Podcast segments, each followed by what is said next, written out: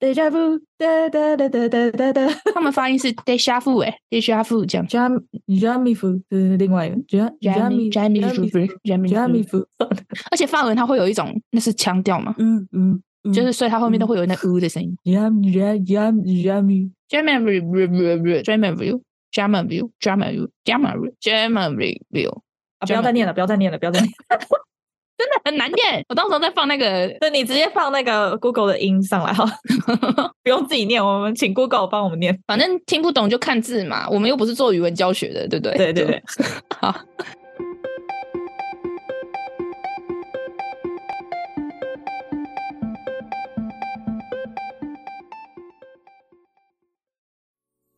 Hello，我是嘎嘎，还有哎是米江宇宙妞妞报，我是这集的宇宙播报员嘎嘎。在开始之前，我还是要先说一下，因为我今天要讲的主题是法文发音，我不太会念这东西，有点难念。这东西叫做 deja vu，deja Déjà vu. d day day 加入， vu。你有查过它的那个翻译发音？查啦，但是我还是不会念啊， 是我不会念，然后但是不是我听不懂，我听懂了，但我还是不会念。哦，反正听不懂了就看字就好了。 OK 其实我一直都对这个词很熟悉，你应该也有听过吧？你有听过吗？ day 加入吗对啊， ？day 加入这个词没有听过，真假的？真的没听过。那你有看过《头文字 D》吗？有，它里面就有讲到吗？没有，你知道《头文字 D》的主题曲的名字就叫《Deja Vu》吗？不知道。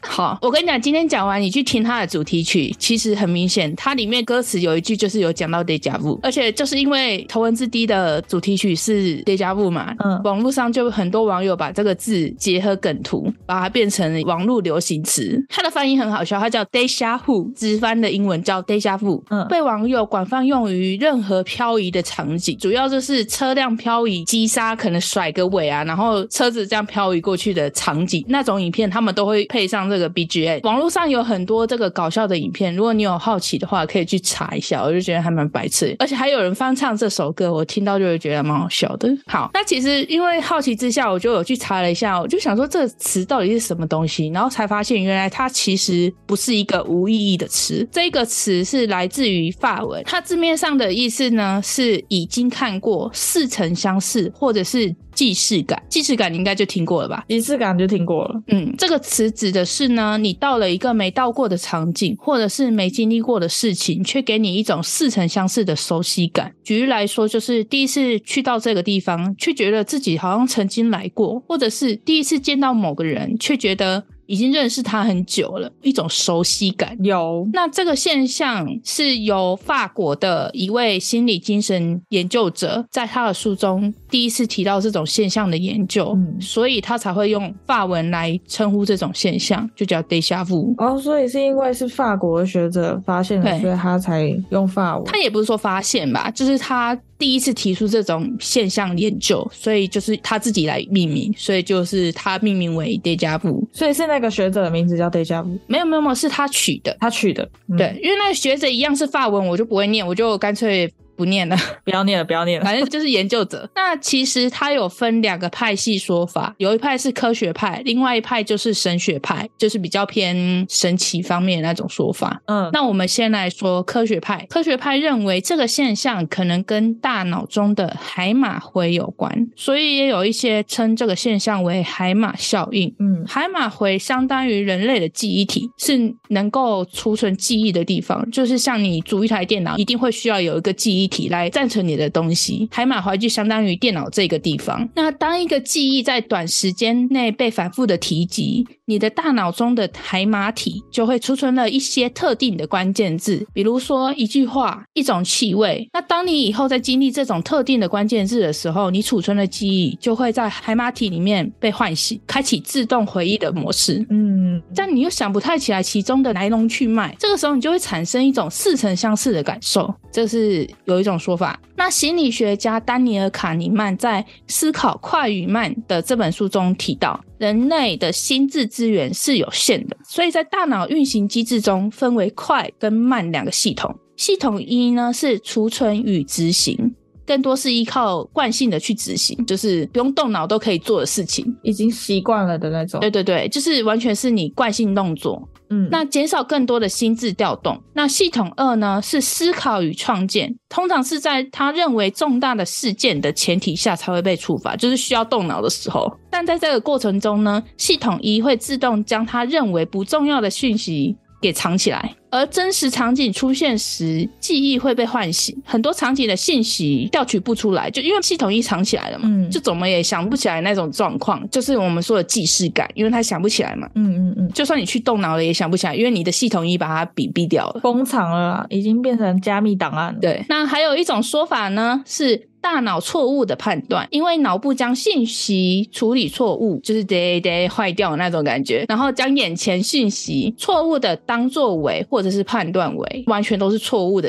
记忆。嗯，那从医学角度来说呢，是左右脑的讯息处理突然不协调导致的。那或许是在长达数秒的视觉过程中，误认几个毫秒前曾经见过东西为过去曾经见过的一种错觉，两边不协调，所以会让你觉得这东西是错觉。就可能是几秒前闪瞬即逝，然后啊对对对结果对对你后几秒再看到它的时候，你的大脑就判断为，哦，那个是你好久以前就曾经见过的场景。对，所以才会让我们产生这种熟悉的错觉。那除了个体现象的发生呢，也有集体的讯息偏差现象。曼德拉效应就是海马效应的群体性延展。你有听过曼德拉效应吗？没有，你说群体的，该不会是群体的即视感？没错，群体的即视感比个人的即视感还要诡异就。很奇妙哦。来，我来说一下，这个曼德拉效应是比较偏向于都市传说这类的言论，嗯它比嗯较没有那种没有依据了，对对对，可是嗯有人提出来，大家都觉得就是好像真的是这样，所以它才会有一个这个效应。它是指集体记忆与事实不符。等一下，我后面有几个举例，我先来讲一下这个东西是什么。好，曼德拉效应呢，是许多人表示记忆中南非总统曼德拉应该是在二十世纪的八十年代已经死在监狱中，嗯，并且记得他丧礼的情况，包含曼德拉的老婆在丧礼上的致辞内容都记得哦。但现实是，曼德拉没有在这个时间死去，他后来更是被释放，然后最后还当上南非的总统。他直到二零一三年才逝世哦。对于这段曼德拉死在二十世纪八十年代的记忆呢，心理医生认为，许多关于曼德拉效应的记忆是人们在阅读阴谋论时捏造出来的。一旦存在，看上去好像这一段记忆自始至终便一直存在。这种群体性的记忆偏差，可能是因为某个错误的讯息群体性的扩散而造成的。那就是谣言啊呢、对，就是他后面有说，也可能是对于事件本身的重视度不够，就是听听而已，然后就觉得哦，好像就是那样，对对对，让大脑的讯息只定格在曼德拉监狱中的那个画面。这个可以理解，就跟那个，比如说公司里面大家都在谣传谁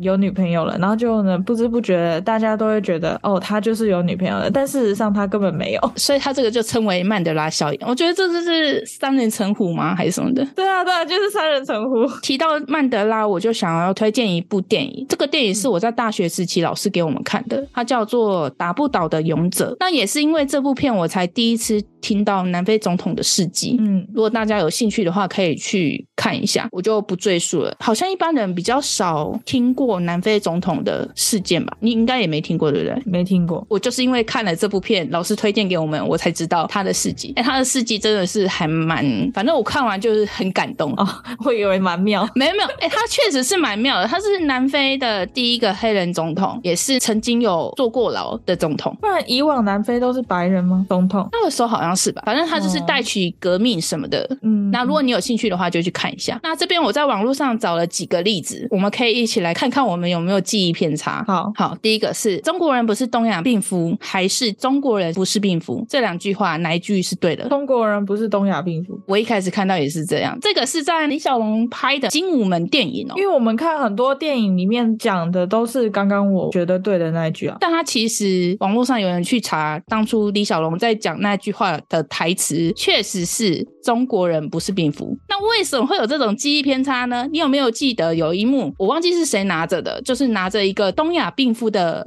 匾额。嗯，嗯扁牌，嗯，对对对对，但其实因为我们看了那个匾牌，所以才导致我们有这种，哎，他讲的那句话就是这样自动带入，有没有？但他真的是讲中国人不是蝙蝠。但难怪人家不是说，如果要加强某一个东西的记忆力，图片记忆是更好的方法，所以所以那个图片整个误导我们的听觉记忆。对，所以小龙哥根本没有讲 东洋病夫，他没有讲的讲只有东洋病病夫。夫对对对，蛮有趣的，对不对？好酷哦！那第二个，皮卡丘的尾巴是什么颜色的？咖啡色、咖啡色。 黑色，你的咖啡色让我傻眼哎、因为皮卡丘有咖啡色吗我。不知道，还是我看到有一些娃娃他们做皮卡丘会把它皮卡丘的尾巴做成咖啡色，整只咖啡色的好像是另外一不只，是整只，它是一半啊，一半，就是那一节闪电形状的那一节是咖啡色，不是哎、黑色吧？不是哎、哎、可是他们不是有说他们那个皮卡丘的哦，不对，他们的公母是看他们的刘海哦吗？我不知道啊，我没有看过神奇宝贝，但是皮卡丘的尾巴是黄色的，全黄的。我知道有那个整只黄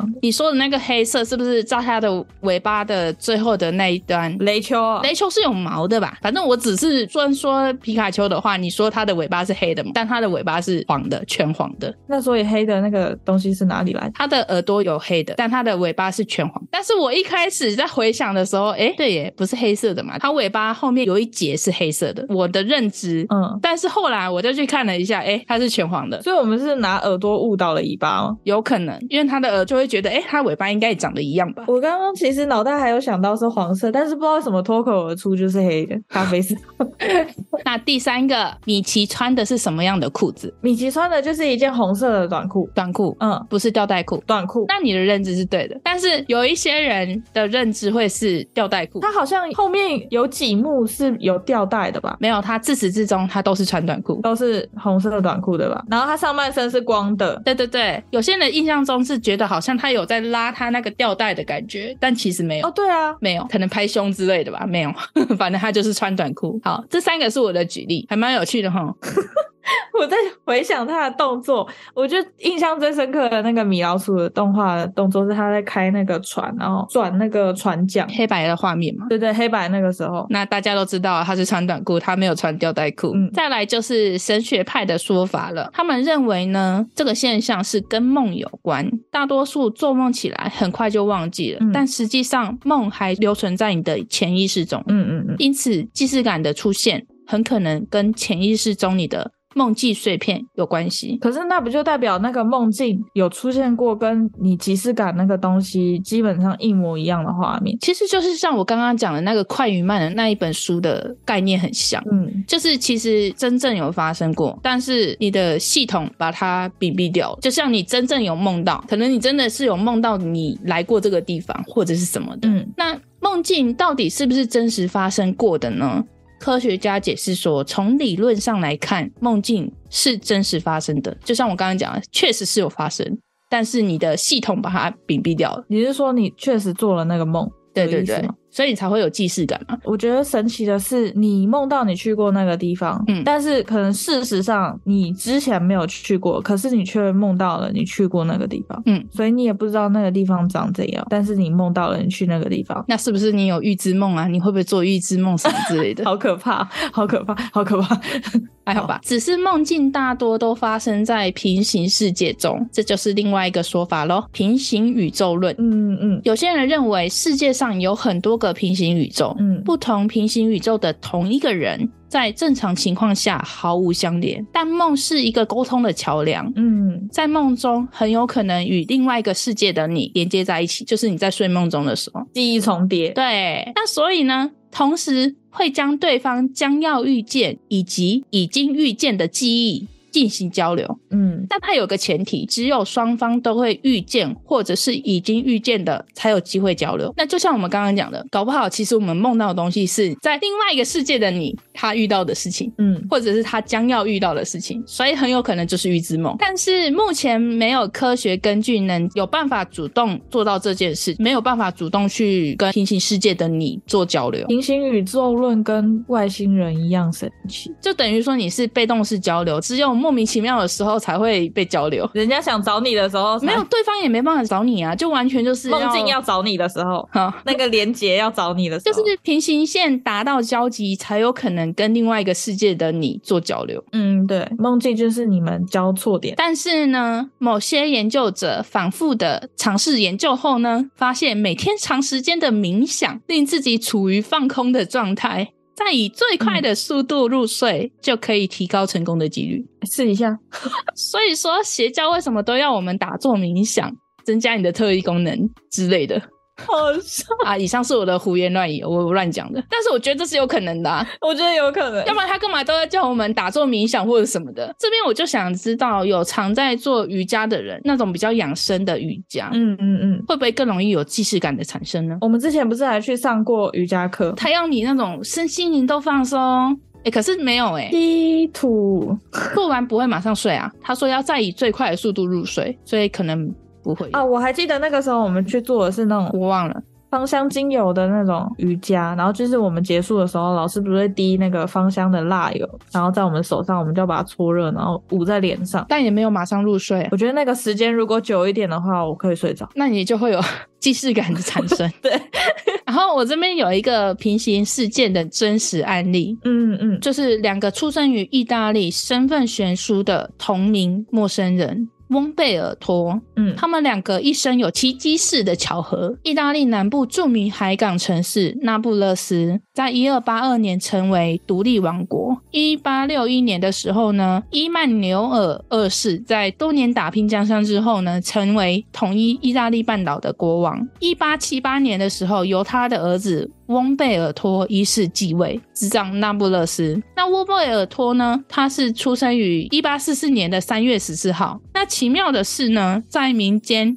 也有一个翁贝尔托出生在同一天。嗯，那两个翁贝尔托相遇于一九零零年，国王翁贝尔托在当年的七月二十八号来到米兰几公里以外的蒙查。在运动会闭幕式典礼进行颁奖典礼。当晚呢，他到一间小饭店享用晚餐。他震惊地发现，饭店主人的容貌、体型与自己一模一样，宛如双胞胎。两个人一见如故，问到各自的生平呢，发现难以置信的巧合，名字一样，同年同月同日同地生，就是在同个区域。嗯同时应该是没有。那结婚日呢，都是在一八六八年的四月二十二号，甚至两个人的妻子也都叫玛格丽塔。啊，连妻子的名字都一样。，对，两个人的儿子中呢，也都有一个名叫维托里奥的名字。嗯那两个人生命中重要的事件也是奇迹般的巧合，例如说，一八七八年的一月九号，饭店的开张日呢，正是国王的登基日。哦然后，一八六六年呢，同时从军。哦，一八七零年呢，在军中获得英勇勋章。当时国王从上校晋升为军长，嗯那平民的呢是从二等兵晋升为中士，反正都是晋升呐、啊嗯嗯，那因为那么多的巧合，国王决定授予饭店主人意大利王室骑士的头衔。第二天，饭店主人穿上最好的衣服，准备前往市政府授奖。就在他走出店面时，一个子弹射穿他的胸部，他当场去世。嗯那国王呢，接到这个悲伤的消息，他让副官去安排准备吊丧，不料在副官离开的时候，一个激进分子闯入他的房间，对他连续开枪，他也因为心脏中弹，也是在同日当场去世。这边我在想，会不会是其实凶手只是要杀国王，然后跟他长得一模一样，他躺枪？但是前面还有很多巧合啊，哦，对啦，反正就是他们两个又在同一天都是中弹身亡。他们是可以同年同月同日生，也能同年同月同日死的兄弟。可是莫名其妙啊，人家第一天认识，然后就莫名其妙就死了。那其实我之前有看过很多网络上的文章，世界上是否真的有这么相似自己的人存在？好像说是有的，网络上有一个网站是专门让你去寻找那个世界上跟你长得一模一样的人。有有有这个网站。对，那我也相信是有的，嗯大家都是人嘛，人有相似，嗯嗯物有相还同。是会有重叠的可能。但是我不知道你有没有听过一个都市传说，如果你遇到跟你长得一样的人的话，你你就会死掉。 对，我有听过，所以他死了。所以为什么那么多人就是想要就是测试一下，找到一模一样的你，是不是真的就是会死？哦，突然好可怕！我刚前一秒我还想说，哎、我也来去找一下好了，然后就下一 秒，哦，算了，不要了你想死？算了算了算了，当我没讲。我就因为我突然想到这个都市传说，我就想说，好，那我来查一下，就是查嗯有没有这些案例，然后就查到了，嗯、美国总统林肯好像在死之前有看到跟自己长得一模一样的人，那个只是传说可。是我不知道哎、日本知名作家芥川龙之介也是因为看到长得一模一样的人之后就死了，嗯嗯，我不知道是不是都市传说啊，但是我觉得应该是真的吧，但我也不确定。反正就听听就好。好， 那这边我就又要提到一部惊悚电影，嗯，叫做《我们》，你有听过或看过吗？也没有。我觉得可能要讲内容。电影就是在说主角是被跟自己长得一模一样的影子们给杀死。影子们们哦，他是用影子们去形容跟他长得一模一样的人呐、嗯嗯，但是这个这个电影就让我想到，诶，那个都市传说好像有一点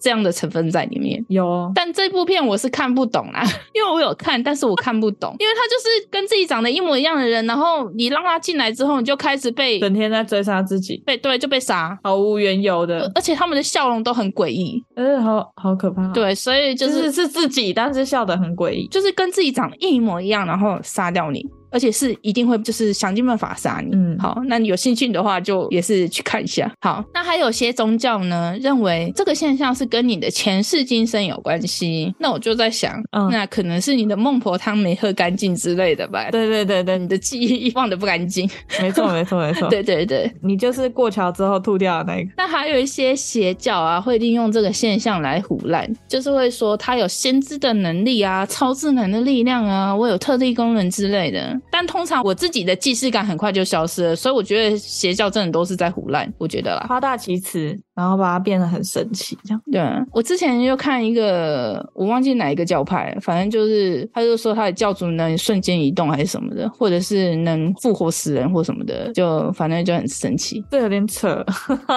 就好像你真的有这些神奇的力量，可以做预知梦啊，什么什么的，反正就神奇。好。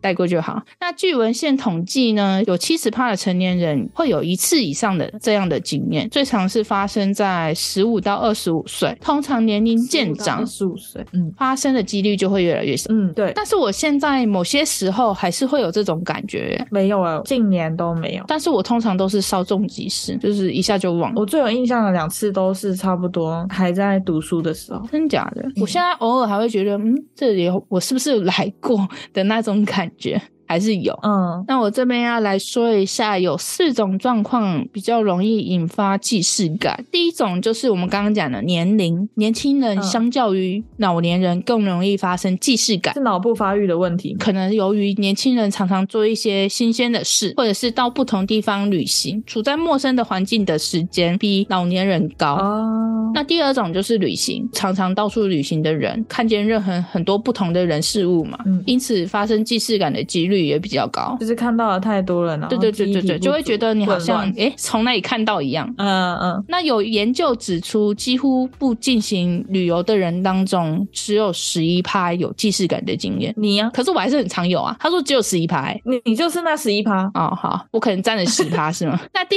第三种的社经地位，射精，不是那个，不要想歪好。经济地位高的人，通常教育水平比较高，这些人既视感发生的几率会比较相对的高，可能是因为他们可能阅读过比较多书啊，或者是了解的知识更广啊什么的。然后再来就是第四种，压力跟疲倦，高压或者是极度疲倦的状态下呢。大脑更容易出错，所以会增加既视感的几率。嗯 因为刚刚前面面讲，有可能是大脑不协调什么的。嗯科学家认为，既视感的极端情况呢是颞叶癫痫，这是一种随机发作在大脑颞叶神经系统慢性絮比乱如。说我们的大脑发生癫痫， 对，癫痫是痫哦， 哦，癫痫，我有去查，因为我就想说那到底怎么念。好，经常表现为局灶性意识清醒的癫痫。出现这种状况时，人会继续保有基本的意识，但是会产生类似于既视感的那种反常感受，就是你的意识是清楚的，然后但是你会出现那种既视感的一个反常感受，我也不懂。反正既视感是这种神经絮乱的轻症版本，嗯啊，还只是轻症，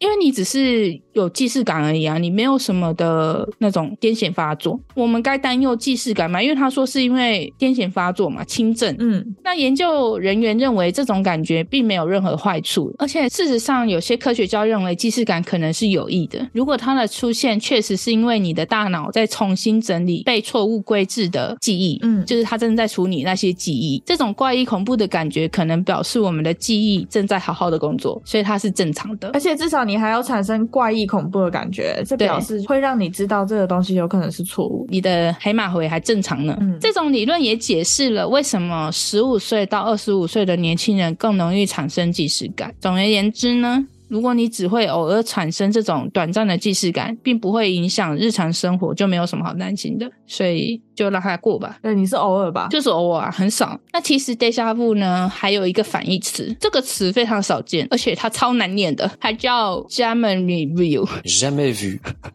有中文吗？ 哎，有了，有中文，这个我哦好后期会再放上 Google 翻译，反正真的很难念呢。好，它中文叫做油媚感，啊，什么东西？怎么办？你讲中文我也油是犹如的油，媚呢是那种那个媚怎么形容啊？反正一个日在一个味。好，意思呢是旧事如新。怎么办？你就算讲了他的字，我还是不懂他的意思。好，在心理学指这个现象是对过去曾经经历过的事物感到新颖和陌生的错觉，就是有种我是谁，我在哪，这是哪里的那种感觉。但是明明是你熟悉的地方，是不是也有可能就是你可能曾经看过这个东西，嗯，然后你以前也夸过它，哦，这个东西好漂亮，好神奇哦。然嗯后可是你再一次看到那个东西的时候，你还是说，哦，这个东西好漂亮，好神奇哦，好像没看过一样。有点类似这个现象，就是会让你错误的产生仿佛初见这个事物的新鲜感。嗯嗯，对对对。哎，好复杂，越来越复杂。但理性上却明知自己以前曾处于这种情况，就像你刚刚讲的，所以你是知道的，，对，这个现象跟失语症、失忆症跟癫痫症有关，哦这个情况是比较少见的。嗯。可是我有时候还是会有这种感觉，例如呢，就像你刚刚讲的啊，就好像哎，诶之前好像来过这，可是就会又觉得哎，诶还蛮陌生的这个环境的那种感觉。就可能很久没去啊，然后你的记忆已经把它整理掉了。这我就不知道，因为我们也不专业嘛，反正就是这种感觉。嗯，好，旧事如新感呢，最常见的情况是暂时认不出某个见过的词，或者是有些比较罕见的案例会认不出某个熟人或者是某个到访过的地方，认不出，会觉得哎、诶好陌生，但其实你来过，好像是有这种可能呢、还是有发生过，只是真的比既视感还少。我觉得对于这种现象的记忆比较不会这么深刻。嗯， 你反正你重新熟悉了之后就，哦哦，可能太久没来忘 了。然后下次来又一样的感觉，有可能 每次都会说可能太久没来忘了，可能太久没看到忘了，啊，有可能是这种。都会这样子告诉自己。又或者是，尽管理性上知道这是一个真实存在的词，但几秒之后依然会觉得这不可能是一个真实的词的这种感觉。那这边还有两种我们比较常发生的现象，就是舌尖现象，就是指怎么也想不起来某件事，但感觉仿佛就要想起来了，就是好像已经在舌尖了。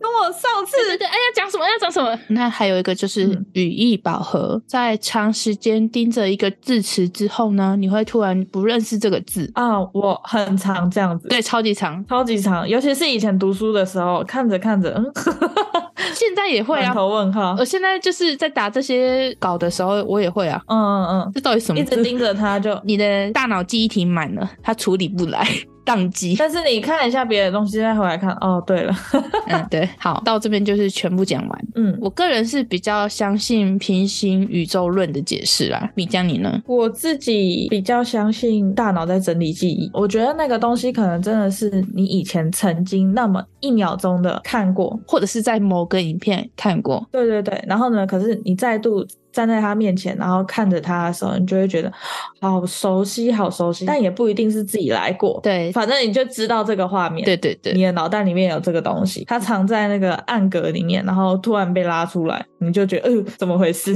我还以为你会有一点那种浪漫的想法、就是另外一个时空有另外一个你的存在。 平行宇宙论吗？不行，我还是先往大脑那里跑。你现在是怕那种遇到另外一个你，然后你就死掉吗？对，我我刚刚真的还想说，哎、我等一下下节目去查一下那个网站，然后看要怎么去寻找跟自己长得一样的人。好了，可是刚刚你又突然接到那个都市传说，我在查那个的时候，其实我一开始是没有想到一模一样的人遇到会死这个话题，是我突然想到，就是我在看的时候就觉得哇，真的有另外一个我这种感觉，还蛮兴奋的。嗯嗯就后面我突然一个一个转弯，好像诶，我曾经好像听说过遇到同一个人的时候会怎样的，然后我就去查，就真的就是遇到同一个人会死掉。可是其实其实也有很多明星他们撞脸，不子是吗？我也不知道哎、或许是遇到他一模一样，但其实没有像刚刚那个意大利国王相似度那么高，所以可能就没有事。所以要真的会遇到长得一样的人，要死掉的那个条件，相似度很高的那种，同时出生或者是重大事件是重叠在一起的啊哈，那大家可以放心了，大家可以去找一下跟自己长得像的人。好可怕、啊因为网络上真的是很多人在想要测试这个实验，但不知道后续结果是怎样。你是说那个都市传说吗？对对对，就是想说，哎，找到到底会不会发生什么事这样？测试个屁！ 测试着测试着你就死了。那小星星们有没有什么 deja vu 或者是 ja ja 怎么念 j a 啊算 m 了 a r i e j a m a r i e 的经验吗？欢迎分享给我们。 你有吗？我比较好奇你有没有那种特别有印象，然后也觉得很恐怖的。因为其实就像我讲的，就是其实我有那个既视感，通常都是稍纵即逝，就是哦，只是觉得很熟悉。对你没有记忆特别深刻，然后那个感觉特别强烈的，没有哎、没有。啊就是有，但是我通常都是到某个地方会有这种感觉，但是如果说嗯遇到某些事就比较少，就可能不是太严重的事，就觉得说，哎，他不是前几天才有这样的状况或者是什么，那都是一些微小的事，没有到让我很有印象深刻。嗯嗯，你有哦？我印象最深刻的那个其实也不算是即视感。我要说有一个很印象深刻的即视感的话，就是我记得之前我第一次去逛我们中立的那个中原夜市，嗯，然后我逛夜市逛着逛着，我就看到中原大学的门口，我就突然觉得我好像以前曾经从这个角度，然后看到一模一样的画面，一模一样的角度，然后一模一样的画面。当然就是这样子，但是